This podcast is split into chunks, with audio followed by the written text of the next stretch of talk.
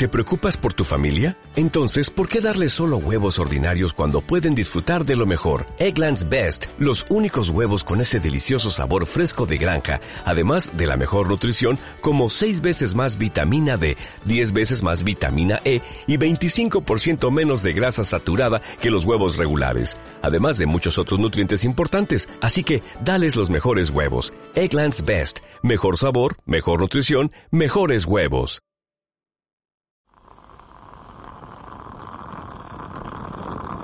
Hola, un saludo desde La Habana.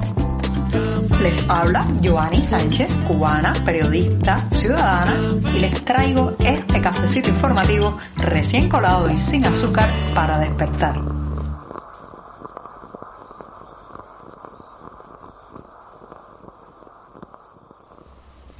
Empezar el programa de martes con la cafetera sonando y el olor a café rodeándome es muy, muy satisfactorio y sobre todo contactar con ustedes, poderles contar los temas principales de este 22 de febrero de 2022, un día además con una fecha muy peculiar, 22, 2 del 22, así que ya saben, a los que les gusta la cábala hoy, hoy es un día muy especial justamente también empezaré hablando en este día sobre Rusia y Cuba. Ya saben que Rusia está en el candelero, todos los ojos se dirigen hacia Moscú y hoy justamente en este programa voy a hablar también de eso, pero dinero, deuda y prórroga de pago. Pero antes de decirles los titulares de este martes, reitero, 22 de febrero, voy a pasar a servirme el cafecito informativo y ahora sí, les comento que en un principio voy a anunciar que Rusia prorroga hasta 2027 el pago de créditos de Cuba.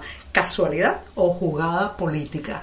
En un segundo momento, Cuba deberá importar más de 500 mil toneladas de arroz este año. Señoras y señores, el producto cae en picada en los campos de esta isla y parece ser que también irá asimismo en las bodegas y en los mercados cubanos. Mientras tanto, restituyen las acreditaciones a tres periodistas de F en La Habana. ¿Termina esto el problema? No, es un mensaje de advertencia para otras agencias de prensa acreditadas en Cuba.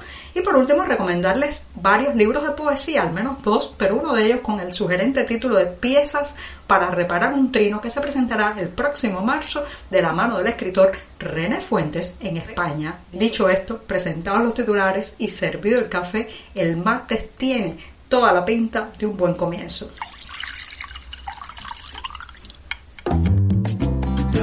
Si eres de los que te gusta estar bien informado, síguenos en 14ymedio.com. También estamos en Facebook, Twitter, Instagram y en tu WhatsApp con este cafecito informativo.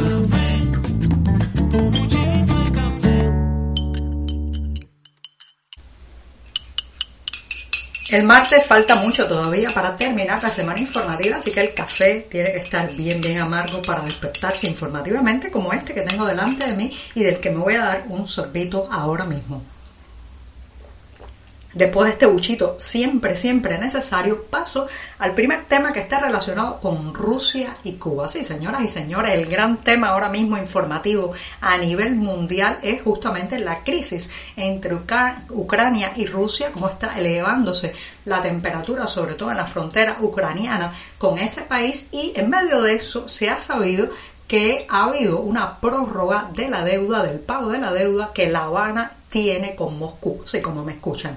La Duma rusa ratificó este martes una normativa que permite una prórroga de los pagos de los créditos rusos que se han otorgado a La Habana hasta este año 2022, o sea, los que se han otorgado hasta este momento. Esta moratoria está prevista desde el pasado octubre y está ya confirmada que podrá pagarse hasta 2027. Se tratan de 57 millones de dólares a los que habrá que agregarle los 11 millones de dólares en intereses por el retraso. Pero esta noticia, esta prórroga a la deuda cubana eh, con relación a Rusia llega en un momento muy interesante porque aparece publicada pocos días después que el viceprimer ministro ruso Yuri Borisov pues arribara a la isla en una gira que incluyó también Venezuela y Nicaragua. Pero además, señoras y señores, como decía al inicio de este tema, estamos en medio de un conflicto donde Rusia necesita aliados, aliados políticos y diplomáticos que la respalden a nivel internacional en esta situación que está viviendo, en esta confrontación con Ucrania. Así que La Habana parece dispuesta a colarse en esa foto familiar apoyando nada más y nada menos que al Kremlin, a cambio, a cambio de que le prorroguen una deuda, una larguísima deuda que arrastramos hace varios años y que dudo que en el 2027 volvamos, podamos volverla a pagar o podamos cumplir ese pago si la situación económica y las malas decisiones financieras que rigen esta isla se mantienen tal cual. Pero lo cierto es que La Habana está optando por ponerse al lado de Rusia, ponerse al lado del Kremlin, ponerse al, lado de Vladimir Putin en este conflicto que amenaza con ser un conflicto de grandes proporciones. Vamos a hacer, señoras y señores, como la hierba bajo las patas de los elefantes. ¿Qué hacemos, como decía hace unos días, qué hacemos nosotros metidos en ese conflicto? ¿Por qué estamos en esa alianza tan lamentable con un país tan distante del que al que nos unen muy pocos eh, lazos culturales, muy poca identificación desde el punto de vista histórico, como no sea, los años en que orbitamos alrededor del imperio soviético, que ya saben, ya saben todos los costos que tuvo internamente para el país. Es cierto que subsidiaron una falsa burbuja de prosperidad en esta isla, pero tuvo un costo de injerencia, un costo en eh, meter las narices eh, soviéticas en la isla que lamentablemente, bueno, pues ya saben en qué terminó, en estructuras, burocracia, vigilancia y copiar las peores cosas de la Unión Soviética. Ahora, ahora volvemos a orbitar o queremos volver a orbitar por esta vez alrededor del imperio ruso en el peor momento posible, a cambio de unas migajas y de unas que Podemos estar entrando en un conflicto donde eh, pues colarse, aparecer, debe, puede tener un costo incalculable para los ciudadanos de cada uno de esos países. Así que eh, es momento también de alzar la voz alto y claro como eh, cubanos de que no vamos a permitir o no deberíamos permitir ese tipo de eh, diplomacia de la conveniencia, diplomacia de la complicidad, diplomacia del servilismo.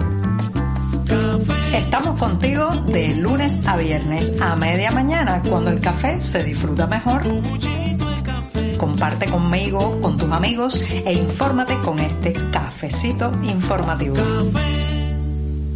Y siguen las malas noticias para las mesas cubanas, sí, como me escuchan. El arroz, ese ingrediente protagónico de cada comida en esta isla, parece que vendrán meses muy difíciles para lograr alcanzar algo de su grano, algo de este cereal, reitero, tan importante para la confección de muchos platos típicos como los moros y cristianos, pero que también es un apoyo diario para completar la magra ración en este país. Lo cierto es que ya las autoridades han confesado que se prevé recoger en los próximos meses apenas 180 mil toneladas de las 700.000 que necesita la población cubana para, eh, digamos, eh, rellenar o llenar la llamada canasta básica, o sea, de 700.000 toneladas de arroz anuales que eh, se necesitan para cumplir ese, ese escalón mínimo, lo cierto es que el país solo podrá producir 180 mil. Y el resto me preguntarán ustedes, habrá que comprarlo en el mercado internacional o vivir de las donaciones, de la dádiva, del gesto solidario de algunos países que de vez en cuando pues regalan algunas toneladas de arroz, pero así, así no puede vivir una nación, así no se puede programar eh, un país, así tampoco puede sostenerse a largo plazo una familia que no sabe si el producto que llena la mayor parte del plato estará mañana o no estará. Lo cierto es que, señoras y señores, esta es una pésima noticia porque algunos otros sustitutos del arroz en esta isla, como pueden ser los tubérculos, como puede ser la malanga, el boniato, la yuca, la propia papa, han ido desapareciendo o encareciéndose en los últimos meses. Entonces el arroz gana mucha más importancia porque no puede ser sustituido en los platos por estas otras combinaciones o posibilidades. De ahí que estemos atados al arroz. Eh, lamentablemente, la mayoría de las familias, o diría casi la totalidad de las familias en esta isla, como no sean las familias de los jerarcas de Guayabera o Verde Olivo, que esas ya viven en otro planeta, en otro, en otro universo paralelo, bueno, pues la totalidad de las familias cubanas dependen de esa ración de arroz que se distribuye a través del mercado racionado y este año los números parece que no encajan para lograr eh, pues satisfacer ni siquiera esa mínima demanda.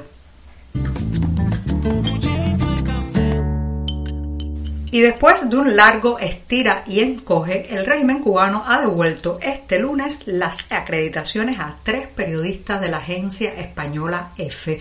Estas acreditaciones, les recuerdo, hemos hablado varias veces de este tema en el programa, pues fueron retiradas en noviembre pasado y bueno, pues así han sido fuentes de reclamos, denuncias y presiones también por parte de gobiernos, cancillerías y de los propios reporteros que reclamaban poder contar con estas acreditaciones para seguir contando la realidad cubana. Ahora el Centro de Prensa Internacional ha dado un paso tras la reunión en La Habana con los principales responsables de la delegación de EFE. ¿Se termina aquí el problema? No, para nada. Lo ocurrido con esta agencia española de retirarle por largos meses la posibilidad de ejercer su trabajo y su profesión de manera legal es un mensaje, una señal que se envía a otras agencias de prensa con corresponsales en territorio cubano. Les están mandando a decir a través de esta penalización que cuando reportan ese lado de la realidad cubana que a la Plaza de la Revolución no le gusta, que cuando se acercan demasiado a los opositores, que cuando narran esa, esa parte lastimada y también digamos contestataria de la Cuba profunda, pues podrían ser penalizados, castigados también con la retirada de la acreditación en el menor de los casos. Así que tres reporteros de EFE reciben de vuelta su permiso o acreditación de trabajo, pero el tema no termina aquí. Hay un largo historial de depredación del régimen cubano hacia la prensa independiente y también hacia las agencias de prensa extranjeras despedirme haciendo una recomendación para la lectura de la poesía siempre es algo que me gusta mucho en este programa, así que este martes no voy a perder la oportunidad de recomendarles que anoten en la agenda que el próximo 3 de marzo a las 19 horas de España se presentará en el Salón Azul del Casino de Huesca el escritor cubano René Fuentes, poeta, narrador y dramaturgo y allí estará hablando sobre dos de sus libros, Los mares que me nombran y Piezas para reparar un trino. Reitero, el 3 de marzo a las 19 horas española en la ciudad de Huesca. Muchas gracias y hasta mañana. Por hoy es todo. Te espero mañana a la misma hora. Síguenos en 14medio.com. También estamos en Facebook, Twitter, Instagram y en tu WhatsApp. No olvides, claro está, compartir nuestro cafecito informativo con tus amigos.